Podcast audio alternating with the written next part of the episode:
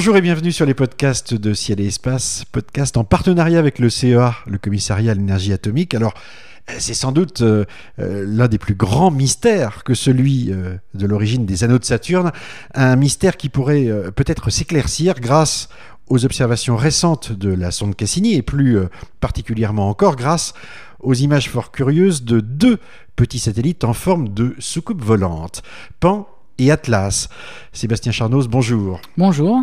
Vous êtes planétologue, euh, enseignant-chercheur à l'université Paris 7 et au CEA, et euh, vous faites partie de euh, l'équipe, vous êtes membre associé de l'équipe d'imagerie de, la mission Cassini, hein, dont on a surtout parlé pour Cassini-Huygens, mais qui en orbite autour de la planète aux anneaux Saturne depuis quelques années, rapporte des observations absolument extraordinaires. Alors, suite à une publication dans la revue Science concernant deux microsatellites, on va les appeler comme ça, Pan et Atlas, vous euh, parlez de euh, euh, satellites de Saturne en forme de soucoupe volante.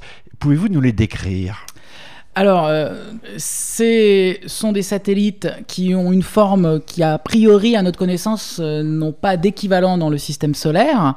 La première fois qu'on qu'on les a pris en photo, je me rappelle, euh, au sein de l'équipe d'imagerie, on s'est échangé plein de mails en disant Mais est-ce que vous comprenez? Qu'est-ce que c'est? Et un collaborateur qui s'appelle Luc Downes a eu cette réflexion que je trouve extraordinaire. Il a dit ça ressemble aux premières photos de Saturne qu'on a eues dans les plus mauvais télescopes. Et on voit effectivement une sorte de boule centrale avec deux excroissances sur les côtés diamétralement opposées. Et donc, qui vraiment, euh, le, votre premier réflexe, c'est de dire ça ressemble à une soucoupe volante. C'est comme deux assiettes mises euh, l'une contre l'autre. hein, Voilà, un peu ça. comme deux assiettes mises euh, l'une contre l'autre, ou un petit peu comme, effectivement, comme, ou comme une photo Saturne, que, mais qui serait extrêmement floue, où vous voyez une sorte de, on va dire, de, de gros bourrelet central, et avec deux petites excroissances sur les côtés. Euh, et donc voilà, donc ça c'était la première observation. Ça a été observé très clairement pour euh, le satellite Atlas. Le satellite Atlas, c'est un satellite, donc pour vous le situer, qui fait à peu près euh, une euh, trentaine de kilomètres de diamètre et qui se trouve au bord des anneaux de Saturne. Donc ça a été observé pour Atlas et un petit peu plus tard, ça a été observé pour, par, pour le petit satellite Pan qui lui est un petit peu plus petit et qui se trouve lui par contre plus à l'intérieur de Saturne, environ 3000 km, orbitant dans une division qui s'appelle la division d'Encke. Alors, on, on a euh, publié assez récemment des images de Japet, hein, euh, qui a lui aussi, semble-t-il, une sorte de bourrelet comme ça, sauf que Japet, c'est quand même beaucoup plus gros. C'est 1400 km de diamètre, si mes souvenirs sont bons. Euh, c'est un peu le même principe, semble-t-il. Alors, effectivement, dans, dans le cas de Japet, euh, donc Japet, effectivement, c'est un satellite qui est beaucoup plus gros, vous l'avez dit, à peu près 1400 km de diamètre. Euh, et effectivement, on a découvert, euh, il y a deux ans, un- une sorte de grande montagne, au fond, la plus grande montagne du système solaire, à son équateur, qui fait environ une vingtaine de kilomètres de haut. En réalité, même si dans les deux cas, on a une sorte d'excroissance à l'équateur, on ne peut pas vraiment aussi facilement comparer les deux situations. Parce que dans le cas de Pan et Atlas, il faut tout simplement regarder les rapports détails. Vous avez des objets qui font typiquement une trentaine de kilomètres de diamètre, mais des bourrelets qui vont faire, qui vont pouvoir monter quasiment jusqu'à 10 kilomètres de haut. Donc ça représente entre environ un tiers de la taille de l'objet. Ce qui Si est on, énorme. si on ramenait ça à l'échelle de la taille de la Terre, ça serait, ça serait gigantesque. Oui, alors, a- alors après, ça dépend exactement le chiffre que vous prenez, mais pour la taille de la Terre, c'est comme si vous avez des montagnes qui pouvaient s'élever jusqu'à 1000 ou 2000 km de haut. Hmm. Donc c'est une déformation majeure de la taille du satellite. Hmm. Et rapporté à la taille de Japet, l'excroissance à l'équateur de Japet fait 20 km pour un satellite de 1400 km, donc ça reste quand même très petit comparé au cas de Pan et Atlas. Ah, donc ça, c'est pour l'observation. Euh, ces, ces objets curieux que sont Pan et Atlas, petits satellites à une quarantaine de kilomètres de diamètre, avec cette espèce de, de bourrelet, de, de bouée autour de l'équateur. Ce qui a beaucoup fait, beaucoup fait rire André Braik, je pourrais vous raconter un certain nombre de blagues à ce sujet après. Ah bah allez-y. Oui, voilà, parce qu'après, quand il a fallu, euh, donc, on- nous, nous avons pas mal travaillé sur le- quelle est l'origine de ces bourrelets. Et ce qui a beaucoup amusé André, c'est que euh, ce qu'on montre, c'est qu'en gros, que les satellites, en vieillissant, enfin, je puis dire au cours de leur vie, accumulent des bourrelets à l'équateur. Donc, il a dit au fond, c'est comme les êtres humains, plus ils vieillissent, plus les bourrelets augmentent. Et André m'a dit, c'est exactement comme moi. Voilà. Voilà, Donc, ce qui- euh, ce qui- et ses collègues américains l'ont dit, mais c'est comme nous aussi. Ce qui prouve que c'est du break.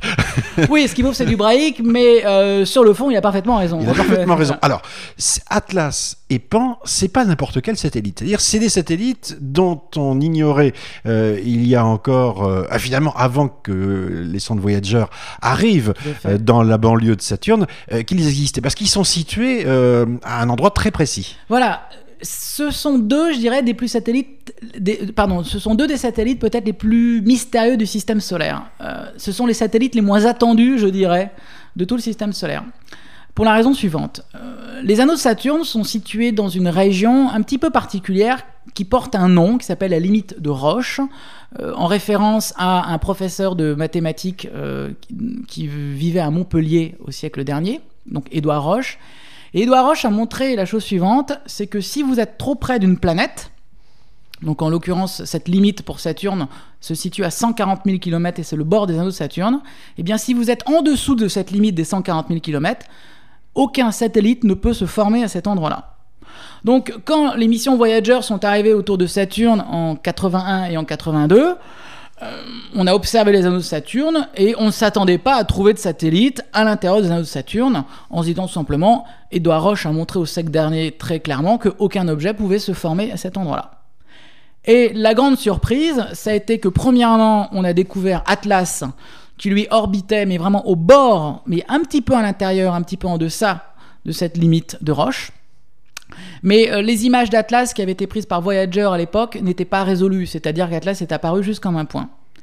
Et ensuite, euh, 7-8 ans après, dans les images Voyager, donc bien après le passage de Voyager, un astrophysicien américain du nom de Showalter a repris les images Voyager et a découvert qu'il y avait des petites rides un petit peu étonnantes un petit peu étonnantes dans la division d'Encke. Sur les bords de la division d'Encke, il a trouvé que ces petites rides étaient ondulées. Il a sorti un premier papier en disant écoutez, voilà, je vois des rides étonnantes sur les bords de la division d'Encke, ce qui pourrait suggérer, parce que la théorie le prévoit, qu'un petit satellite est en train de se déplacer dans la division d'Encke. Qui en fait laisserait une traînée comme un bateau sur la mer. Fait un peu un sillage, exactement comme un bateau laisse un sillage euh, sur la mer. Et ce qui est assez marrant, c'est que ça a été une découverte indirecte. D'abord, on trouve les petites rides, et, et on, donc il explique dans son papier. Maintenant, je vais aller voir dans l'archive des images Voyager si je le trouve le satellite. Et alors donc, il a fait une analyse extrêmement fine des images, et dans une image qu'on n'avait pas vue en fait, enfin qu'on avait vu passer, mais il y avait un tel flot d'images qu'on n'avait pas pu s'attarder dessus, il a trouvé un point lumineux. Et c'est comme ça qu'on a découvert le satellite Pan, à peu près, alors je crois que c'est en 89 si mes souvenirs sont bons, euh, donc c'est-à-dire 7 ans après le passage de Voyager. Voilà. Alors Pan, qui est le, dans la mythologie hein, le, le, génie de la nature sauvage, et, et, Atlas, qui dans la même mythologie est, est, le géant condamné à porter le ciel euh, sur ses épaules, on le connaît bien pour le conte, euh, ont été les deux, euh, je veux dire, satellites cibles de vos études. Alors vous, vous bénéficiez non pas des images de Voyager comme matière première, mais celles de Cassini. C'est beaucoup d'images, hein, c'est près de 500 par jour. Hein. Euh, oui, alors à l'heure actuelle, je peux vous dire que l'archive que nous avons euh, que nous avons au CEA, enfin l'archive que nous compilons, euh, contient à peu près 100 000 images, plus de 100 000 images. Donc c'est monstrueux en réalité. Mmh. C'est-à-dire que techniquement, on, comment dire, à l'heure actuelle, on étudie que quelques-unes en réalité de ces images, peut-être quelques pourcents de cette archive. On, on, a le, ça va tellement vite qu'on a juste le temps pour regarder euh, les choses les plus évidentes. Il faudra euh, des dizaines d'années, je pense, pour vraiment étudier toute cette archive. Alors ça c'est l'observation, ça c'est la matière première, et là-dessus vous avez réussi à modéliser. Alors là on, est, on passe vraiment sur le côté euh, informatique, la formation de ces bourrelets. Euh, vous avez essayé de comprendre comment ils avaient pu se former. Quand conclut votre modélisation, qui est l'objet du papier euh, scientifique qui paraît ces jours-ci? Alors, on est parti d'une idée très simple, parce que vous, savez, parfois les, meilleures idées sont souvent les plus simples. On est parti d'une constatation très simple, c'est que euh, ces bourrelets équatoriaux, premièrement, euh, on les observe que autour de Pan et Atlas. Et Pan et Atlas, ce sont en plus les deux seuls, les deux seuls satellites résolus, c'est-à-dire dont on, dont on voit les détails, euh, qui sont dans les anneaux planétaires dans des anneaux, en l'occurrence l'anneau de Saturne. Donc on s'est dit, il y a sûrement un lien, peut-être, c'est peut-être pas une coïncidence que euh, les deux satellites en forme sous-volant, ce soient justement les deux seuls qui soient dans les anneaux. Donc on s'est dit, il y a sûrement un lien peut-être entre les anneaux et les satellites. C'était la première idée. La deuxième idée, c'était de tout simplement constater que euh, les bourrelets équatoriaux se trouvent exact dans le plan équatorial. Les, ces bourrelets se trouvent dans le plan équatorial des satellites, qui est justement le même plan que les anneaux de Saturne. Donc là, on s'est dit qu'il y a sûrement un lien fort. À partir de là, on, a commencé à, essayer de modéliser comment se comportaient les particules des anneaux de Saturne au voisinage de ces satellites. Est-ce qu'elles seraient attirées par la gravité des satellites? Est-ce que ces particules tomberaient sur l'équateur? Et c'est ce qu'on a modélisé à l'aide de simulations informatiques qu'on a fait au CEA, où on a distribué des, millions de particules dans les anneaux et on a fait s'accréter sur euh, les objets. Et ce dont on s'est aperçu, c'est que comme on pouvait s'y attendre, dans un premier temps, toutes les particules des anneaux qui entourent ces satellites tombent bien à l'équateur, comme on l'observe, mais qu'en plus, les propriétés orbitales particulières de Pan et Atlas, en fait, ils n'ont pas exactement les mêmes orbites, expliquent que la forme de ces bourrelets équatoriaux ne sont pas exactement les mêmes sur les deux. C'est-à-dire qu'il y a des différences de forme entre Pan et Atlas qui semblent être reliées directement à leurs orbites. Et donc on s'est aperçu dans la simulation numérique qu'on reproduisait plus ou moins, enfin plus ou moins bien, c'est-à-dire même plutôt bien dans le cas d'Atlas, la forme des bourrelets, ce qui nous, ce qui nous semble dire qu'on a la bonne, euh, la bonne explication. Donc ces bourrelets seraient en fait des excroissances euh, constituées de, de poussière venue des anneaux et qui seraient tombées euh, sur le satellite à l'équateur. Voilà, tout à fait. Ce serait vraiment du matériau des anneaux de Saturne attiré par la gravité qui serait tombé, qui aurait formé, qui aurait, qui aurait entouré un satellite préexistant, il y aurait déjà un satellite qui préexisterait. Le matériau tombe, entoure le satellite préexistant, constitue une sorte de petit disque autour de lui, le, qui s'installe autour de son équateur. Et euh, le temps passant, euh, ce petit disque finit par se fossiliser. Et ce petit disque, qu'on appelle en termes techniques un disque d'accrétion, eh bien, c'est fossilisé, c'est solidifié est à l'origine du bourrelet que nous observons. Alors, vous dites le temps passant, c'est important le temps passant. Est-ce que vous savez combien de temps il faut pour fabriquer un bourrelet? Alors, alors, ça, c'est la grande question. Parce que voilà, après, quand on voit ça, on peut se dire, on se pose la question, est-ce que les bourrelets sont jeunes ou est-ce que les bourrelets sont vieux? Alors, une première théorie consiste à dire que euh, ces bourrelets, au fond, euh, ils ont été, ça pourrait être de la poussière qui s'est accumulée sur 4 milliards d'années, si on suppose que les anneaux ont 4 milliards d'années et qui serait tombé à l'équateur. Au début, en fait, on, nous étions partis sur cette idée. Mais euh, rapidement, on a eu un problème. C'est que quand vous, avez, quand vous amenez de la poussière de loin, et que la poussière se rapproche du petit satellite, le problème, c'est que cette poussière, très rapidement, elle se met à être euh, excitée verticalement, c'est-à-dire qu'elle va avoir de grands déplacements verticaux, et elle ne tombera pas sur l'équateur.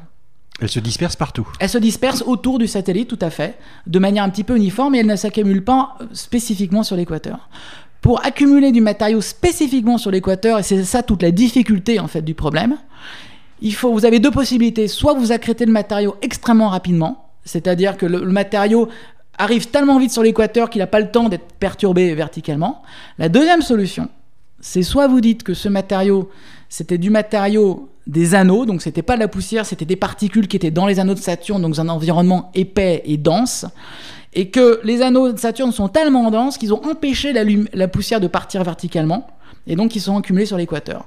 Donc tout ça nous fait dire que le premier scénario de petites poussières qui étaient dans l'environnement, qui se sont accumulées lentement, ne semble pas marcher. Le seul mécanisme qui semble marcher, c'est une accrétion rapide au milieu d'anneaux qui sont épais et denses autour des petits satellites. Tout ça nous fait dire, est-ce que cette situation existait, une situation où ces petits satellites étaient entourés par des anneaux épais et denses et ce qui sont accumulés très rapidement? La Le seule époque où on pense où ça a pu se passer, c'est au moment de la formation des anneaux. Donc ce qui nous fait dire que ces objets sont anciens, ils ont été accumulés au moment euh, peut-être de la formation des anneaux. Hum. Alors, de quoi se constituaient les anneaux de Saturne?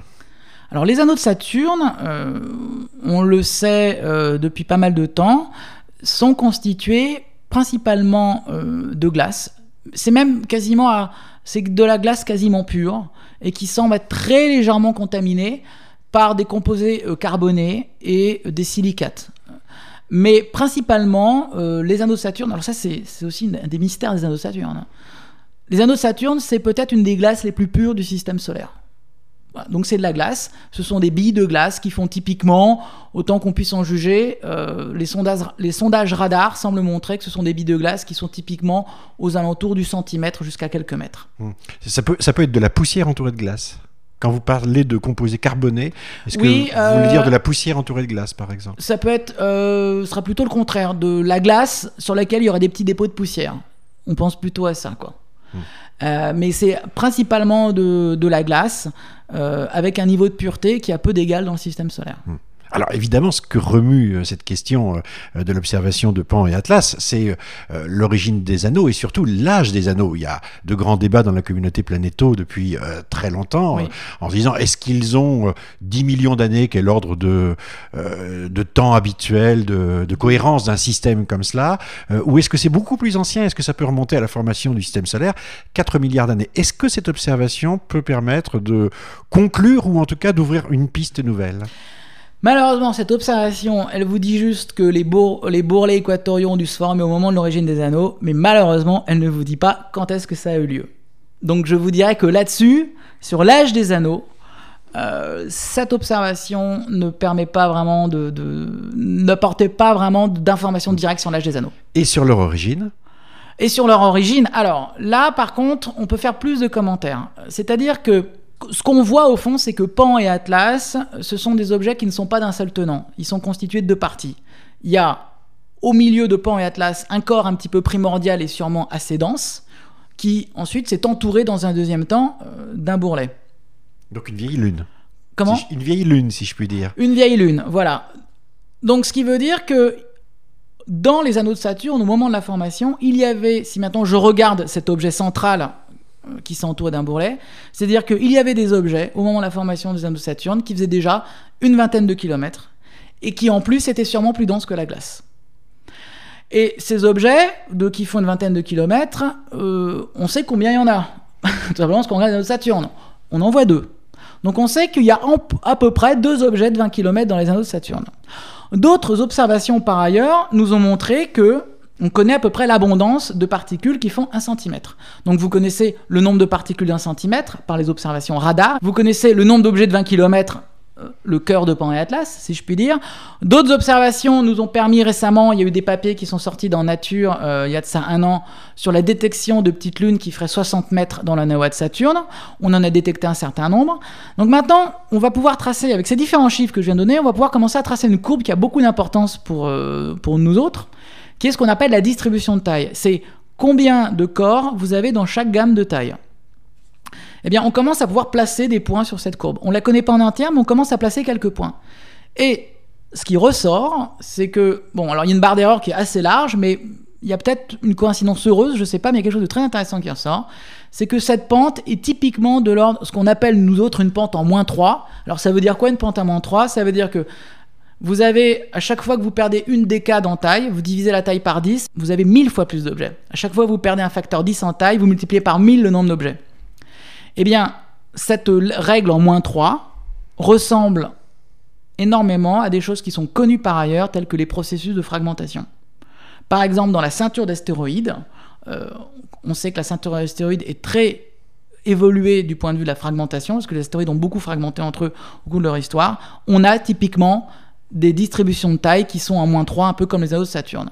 Donc ce qui veut peut-être dire que c'est peut-être suggestif qu'il y aurait eu à un moment ou à un autre un processus de fragmentation dans l'histoire des anneaux de Saturne on pourrait aujourd'hui penser que l'origine des anneaux de Saturne est due à euh, un objet qui s'est euh, disloqué, qui s'est fragmenté, dites-vous, euh, une, une comète qui se soit désagrégée, un objet important, parce que quand on regarde l'ensemble de la masse des anneaux de Saturne, c'est pratiquement l'équivalent d'une d'une grosse comète. C'est oh, même beaucoup plus, c'est entre une et trois fois la masse du Saturne. Autant qu'on puisse en juger, c'est de l'ordre de la masse du satellite MIMAS, et le satellite MIMAS, c'est un satellite qui fait 400 km de diamètre. Donc c'est il y a beaucoup beaucoup de masse dans les anneaux de Saturne. Donc ça pourrait être le résultat par exemple d'une collision entre deux objets de ce type-là. Historiquement, en fait, vous avez plusieurs scénarios qui ont été proposés euh, et je dirais que les scénarios qui semblent un petit peu les, plus prometteurs sont ceux effectivement qui ou un, qui, qui impliquent une fragmentation. Une première idée consisterait à dire que euh, si on s'inspire de ce qui s'est passé au moment du passage de la comète Shoemaker-Levy autour de Jupiter, euh, une grosse comète, alors on imagine une grosse comète, hein, c'est une comète qui fait euh, peut-être une centaine de kilomètres de rayon, passant très près de Saturne, euh, et été détruite par les effets de marée extrêmement forts de Saturne. Ça peut être une première possibilité. Si on imagine qu'une comète passe très près de Saturne, il y a des modélisations qui montrent qu'effectivement cette comète pourrait être déchirée, et ensuite le matériau issu de cette fragmentation se réassembler en faisant un disque, et donc les anneaux de Saturne. C'est une première possibilité qui a été euh, évoquée. Un deuxième scénario qui a été proposé, euh, je crois le premier c'est en 84 par un astrophysicien qui s'appelle Harris. Euh, ça consiste à dire, on pourrait imaginer qu'il y a un, gros satellite qui orbitait dans la limite de Roche. Alors c'est assez exotique comme situation, mais c'est pas impossible hein, parce qu'on sait aujourd'hui que les satellites ont tendance à migrer, un petit peu comme les Jupiters autour des étoiles. Donc vous partez d'un satellite qui orbite autour de Saturne dans la limite des roches et qui pas de chance, se prend une comète énorme et le réduise en petits fragments. Ça peut être une deuxième possibilité. Euh, la critique principale qui a été amenée historiquement à ces deux scénarios est critique qui est toujours valable, même si aujourd'hui il y a des travaux dessus. Ça consiste à dire que dans les deux cas, vous voyez que dans ces deux scénarios, vous avez besoin d'amener un énorme corps qui fait plusieurs centaines de kilomètres, enfin au moins une centaine de kilomètres, pardon, très près de Saturne. Et pour ce qu'on connaît aujourd'hui du bombardement cométaire, euh, un événement tel que celui-ci est tellement fabuleusement improbable que euh, ça semble pas marcher. Mais bon, il y a eu pas mal de développement. Aujourd'hui, ça, c'est des théories qui ont été les premières fois écrites il y a, euh, on va dire, il y a une vingtaine d'années. Aujourd'hui, on en sait beaucoup plus sur la formation du système solaire qu'on en connaissait il y a 20 ans. Donc il y a un certain nombre de personnes qui commencent à dire que oui, il pourrait peut-être essayer de réviser notre jugement quant au combat, bombardement cométaire dans l'histoire euh, du système solaire. Et on a de fortes raisons de penser que dans le passé, il était beaucoup plus intense. Euh, en particulier, je fais référence à un scénario qui a été proposé récemment qui s'appelle le bombardement massif tardif. Et euh, certains chercheurs se demandent si la solution serait peut-être pas au moment du bombardement massif tardif. Mais pour l'instant, il y a des travaux en cours, il n'y a rien de très concluant en tout cas pour l'instant.